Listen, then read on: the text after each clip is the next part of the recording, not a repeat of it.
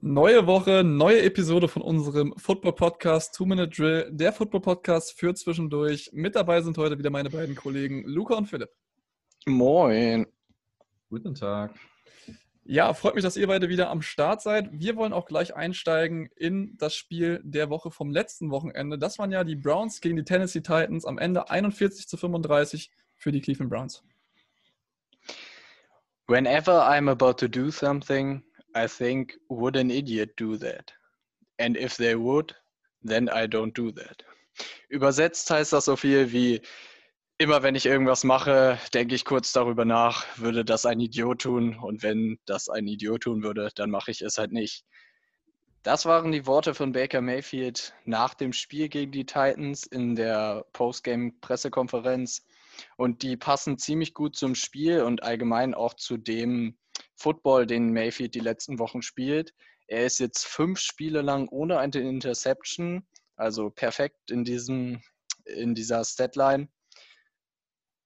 Und das sieht man ja auch an seinem Quarterback-Rating in diesem Spiel gegen die Titans. 147 war sein Rating und da sind wir ganz nah an Perfektion. Ja, wenn wir uns die Ways to Win angucken, die wir gehighlightet haben für die Browns letzte Woche, waren das ja Derrick Henry und das Laufspiel der Titans zu stoppen. Das ist relativ gut, hat das geklappt mit Henry, der nur 15 Attempts hatte im Vergleich zu der Woche davor, wo er absolut die Colts auseinandergenommen hat. Da hatte er fast das Doppelte an Rushes, also 27. Und mit den äh, 15 Attempts hat er auch nur 60 Yards erlaufen und sogar einmal gefummelt. Ja, und gerade den geforsten Fumble der Browns Defense, das war ja natürlich jetzt kein äh, unbedingt der Fehler von Derrick Henry, diesen Ball da zu verlieren. Das war eher ein Defense-Fumble durch den Druck, den die Defense in dem Spiel äh, ausgelöst hat. Und da hat man diese Woche auch ganz klar gesehen, wenn Miles Garrett da ist in dieser D-Line, dann ist er ein absoluter X-Faktor in dieser Defense. Und den Fumble hat sich die Defense der Cleveland Browns einfach verdient gegen Derrick Henry. Und man muss ja auch anmerken, gegen Derrick Henry ist es echt schwer, einen Fumble zu forcieren allgemein die Turnovers in dem Spiel sind äh, sehr zu Seiten auf Cleveland ausgefallen. Es gab vier Turnovers, die Cleveland forciert hat, darunter eine Interception in der Red Zone von Ryan Tannehill geworfen, die natürlich, wo es eventuell noch ein Comeback hätte geben können, dass das oder die Hoffnung darauf dann endgültig ähm, zunichte gemacht hat. Und äh, mit dem Derrick Henry Fumble kam noch ein anderer Fumble im Spiel von den Titans. Von daher, das waren auf jeden Fall die Key-Momente, die die Titans das Spiel gekostet haben. Ja, und was du auch gerade gesagt hast, man hat ja am Ende des Spiels noch so eine Aufholjagd der Titans gesehen, wenn man sich es mal anguckt. Wir sind mit 38 zu 7 in die Halbzeit gegangen. Und am Ende steht es 41 zu 35. Die Browns haben also in der ganzen zweiten Halbzeit noch drei Punkte gescored. Aber ich finde auch, dass man trotz dieser Aufholjagd ähm, der Titans nie so das Gefühl hat, dass die Browns diese Spiele aus der Hand geben. Das hatten sie wahrscheinlich auch selber nicht so ausgelassen, wie die Stimmung in der zweiten Halbzeit an der Seitenlinie war. Und ich finde, es ist floppy geworden, was die Browns am Ende gespielt haben, aber es fühlt sich trotzdem noch an wie ein souveräner Sieg in meinen Augen. Definitiv. Die Browns haben auch allgemein einfach dann ein bisschen den Fuß vom Gas genommen, ein bisschen einfach mehr den Ball gelaufen in der zweiten Halbzeit, einfach um die Glocken ein bisschen zu killen, weil mit so einer ja, komfortablen Führung kannst du einfach auch den Ball laufen und musst nicht unbedingt auf Punkte gehen, sondern willst einfach nur die Zeit, die Zeit killen. Und ähm, da sind die Browns auf jeden Fall relativ erfolgreich gewesen. Jo, dann haben wir letzte Woche noch gesagt, dass man Tanner Hill auf jeden Fall ähm, aus Browns Sicht ins Dropback Passing Game zwingen muss, weil er da hin und hier und da mal wieder seine Wackler hat. Aber diese Woche war das doch relativ solide mit 29 von 45 Attempts angebracht für 389 Yards, drei Touchdowns, gut, die eine Red Zone Interception. Aber auch Tannehill hat das Spiel beendet mit einem Quarterback-Rating von 105, was ja auch nicht zu verachten ist. Ja, neben Baker Mayfield und der Cleveland Browns Defense gab es auch noch einen weiteren Spieler, der maßgeblich zum Sieg der Cleveland Browns beigetragen hat. Und zwar war das Donovan Peoples Jones. Der hat nämlich zwei Receptions für 92 Yards und einen Touchdown gefangen. Und von ihm, der ja auch Rookie ist, kommen wir jetzt zu unserer Rookie Performance of the Week. Und da haben wir diese Woche Justin Jefferson von den Minnesota Vikings. Ja, Justin Jefferson, der 22. Pick des diesjährigen Drafts von LSU, hat in diesem Spiel 100, über 120 Yards gefangen, einen Touchdown gegen die Jacksonville Jaguars diese Woche. Generell hat er schon über 1000 Receiving Yards in diesem Jahr mit sieben Touchdowns. Und zu dieser Rookie-Performance hat sich auch ein anderer, sehr, sehr guter Wide right Receiver per Twitter zu Wort gemeldet. Michael Thomas meint, er hat genug gesehen. Für ihn ist Justin Jefferson der Offensive Rookie of the Year. Ob er das am Ende wird, werden wir sehen. Ich würde es nicht vermuten. Am Ende ist das ja doch ein Quarterback-Preis. Wen würdest du da sehen? Für mich wäre dieses Jahr nur wegen der Joe Burrow-Verletzung äh, Justin Herbert der Offensive Rookie of the Year. Ja, bei Justin Jefferson hatten viele auch äh, Bedenken vor dem Draft mit seiner Production im College. Er war nur viel als er oder er wurde viel als Slot Receiver oder nur Slot Receiver abgestempelt. Das hatte aber auch einfach damit zu tun, dass er neben Jamar Chase gespielt hat, der wahrscheinlich Nummer, also der erste Receiver vom Board dieses Jahr im oder beziehungsweise nächstes Jahr im 2021er Draft werden wird. Wenn du so einen Typen neben dir hast, dann schwindet deine Production halt leicht. Das ist nun mal so. Und er, Justin Jefferson, zeigt auf jeden Fall, dass er viel mehr kann als nur im Slot spielen. Ja, Justin Jefferson hat aber auch ja im Slot im College auch schon gezeigt, was für ein Speed er hat, wie sicher er Bälle fängt. Er hat eigentlich da schon viel gezeigt, wieso man ihn so hoch gedraftet hat. Und er ist auf jeden Fall neben Adam Thielen eine Bereicherung für die Vikings. Dann kommen wir jetzt zu den Upsets of the Week. Ähm, Luca, du kannst gerne anfangen. Was ist dein Upset of the Week? Ja, erstmal wollte ich nochmal anmerken zu dem äh, letzte Woche Upset of the Week. Da hatte ich ja Steelers gegen das Washington Football Team ausgewählt. Und wie man, wir äh, nehmen ja jetzt dienstags auf, das war also heute Nacht, haben wir gesehen, der Upset ist real geworden. Das Washington Football Team hat gegen die Steelers gewonnen wie ich gesagt habe, war eine Defense-Performance, ein Defense-Play, hat am Ende das Spiel entschieden mit der Interception, die getippt wurde durch Montez Sweat. Ja, mein Upset für diese Woche sind die Dolphins gegen die Chiefs. Vielleicht spielt da auch eine leichte persönliche Euphorie mit. Aber ich glaube tatsächlich, dass die Dolphins eine Chance haben, gegen die Chiefs zu gewinnen. Sie spielen einfach unter Brian Flowers sehr disziplinierten Football es hat sich schon, die offensive Leistung hat sich auch deutlich verbessert in der zweiten Halbzeit gegen die Bengals. Tour hatte fast 300 Yards, haben nur vier Yards gefehlt. Und allgemein, wenn Tour jetzt wieder eine Woche Starter-Raps kriegt, sein Daumen wieder heile ist, ich glaube, da geht offensiv dann viel mehr. Außerdem glaube ich auch, dass die Special Teams, die fast jede Woche ein Impact Play haben, wieder irgendwas aus dem Hut zaubern werden für die Dolphins. Und allgemein die Defense spielt sehr disziplinierten Football. Nimmt man jetzt mal die Strafe von Xavier Howard letzte Woche raus, der rausgeflogen ist für nichts. Also das war eine ziemlich komische Aktion. Aber allgemein spielen sie sehr disziplinierten Football, wo ich glaube, dass sie einfach Mahomes das Leben schwer machen können.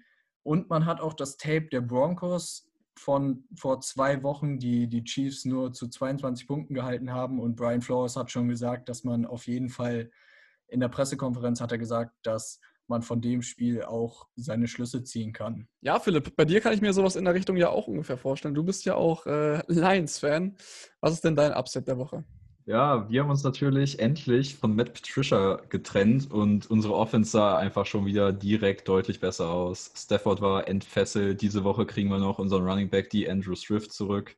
Und es geht gegen die Packers zu Hause. Und ich, ich habe es im Blut. Diese Woche geht was. Es wird natürlich ein Shootout gegen Rogers, das man gewinnen muss. Aber letzte Woche war ich ja mit die Jets gewinnen gegen die Raiders auch gar nicht so weit daneben da kann man natürlich dann nicht ahnen, wie sehr die Jets im Endeffekt Trevor Lawrence dann doch haben wollen. Das war natürlich auch ein Play, das äh, ja, muss man nicht unbedingt verstehen. Jetzt ja. haben sie es so gemacht, wie sie es gemacht haben. Genau, wild ist, glaube ich, der richtige Be äh, Begriff dafür. Ihr beide wart ja auch letzte Woche oder schon diese Woche richtig, ich denke mal, euren Expertentipps kann man da ganz gut vertrauen und ich bin gespannt auf die nächste Woche. Kommen wir jetzt als nächstes, als vorletztes zu unserem Game of the Week, zu unserer Preview von dem nächsten Wochenende oder vom nächsten Wochenende. Da haben wir uns das Spiel Pittsburgh Steelers gegen die Buffalo Bills ausgesucht. Jungs, was sind die Ways to win? Ja, genau. Steelers gegen Bills, das haben wir uns diese Woche ausgesucht. Die Steelers stehen 11-1, die Bills stehen 9-3. Aber für beide ist die Division noch nicht gewonnen, weil die Steelers haben die 9-3 Browns im Rücken und die Bills die 8-4 Dolphins. Also geht es diese Woche quasi für beide wieder um alles. Ja, auf jeden Fall ein Spiel mit Brisanz für das AFC Playoff Picture. Dann gucken wir uns jetzt an, was die Ways to Win offensiv für Buffalo sind.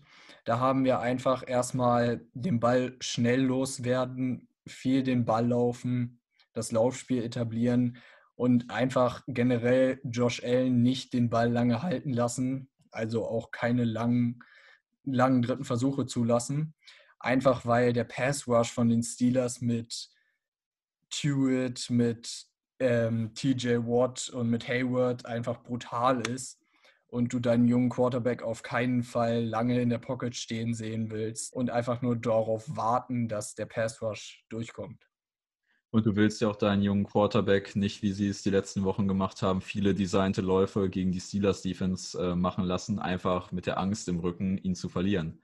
Josh Allen hat jetzt sechs Rushing Touchdowns gescored diese Saison. Damit hat er die meisten aller Bills-Spieler, aber zugleich hat er auch sechsmal beim Rushen den Ball verloren, also sechs Fumbles produziert. Das ist natürlich auch diese Woche gegen diese Steelers Defense wichtig, Turnover, Turnover beim Laufen zu vermeiden. Ja, auch einfach, weil die Steelers mit so einer ja, Physicality spielen. Sie sind einfach eine sehr physische Defense, die hitten hart und bei solchen Spielen, auch vor allen Dingen im kalten Buffalo, ist es halt extrem wichtig, deinen Quarterback zu protecten. Das war das jetzt, was die Bills in der Offensive tun muss. Aber Jungs, was muss denn die Defense der Bills machen, um gerade auch die Steelers zu stoppen? Ja, gegen die Steelers Offense ist es sehr, sehr wichtig, dass die Bills das Kurzpassspiel der Steelers in den Griff kriegen und zugleich wird das auch sehr schwierig für Buffalo werden, da sie im Slot dieses Jahr nicht gut besetzt sind, viele Probleme gegen Slot Right Receiver haben und wir haben letzte Woche bei den Steelers gegen das Washington Football Team gesehen, dass dieser Triple Threat mit Claypool, Johnson und Juju Smith-Schuster im Kurzpassspiel echt tödlich sein kann. Dann fehlt uns ja jetzt nur noch ein Team von zwei. Das sind die Pittsburgh Steelers. Luca, fang an. Ja, offensiv müssen die Steelers natürlich genau das machen, was wir gesagt haben, die, dass die Bills vermeiden müssen. Sie müssen schnell den Ball loswerden, kurze Pässe werfen und vor allen Dingen dann den Slot Corner, also den dritten Corner, attackieren. Das kannst du natürlich sehr gut machen, wenn du drei bombenstarke Receiver hast. Dann kannst du alle drei Corner attackieren und auch einbinden. Und gerade weil die Bills dort extreme Probleme hatten diese Saison, könnte da auf jeden Fall offensiv für Pittsburgh was möglich sein. Ja, die Steelers haben natürlich diese Woche mit Josh Allen einen Gegner, Quarterback, der auch sehr stark auf den Beinen ist. Und äh, dieses Laufspiel des Quarterbacks muss man aus, aus Steelers Sicht unterbinden, weil sonst besiegt er dich einfach entweder mit seinen Rushes oder mit seinen starken Armen. Und dazu ist es halt wichtig, einen Quarterback-Spy abzustellen. Aber das wird für Pittsburgh diese Woche ziemlich schwer, denn am Anfang der Saison haben sie schon mit ihren ersten Inside-Linebacker mit Devin Bush verloren. Jetzt gegen das Washington Football Team haben sie noch ihren zweiten Inside-Linebacker mit Spillane verloren.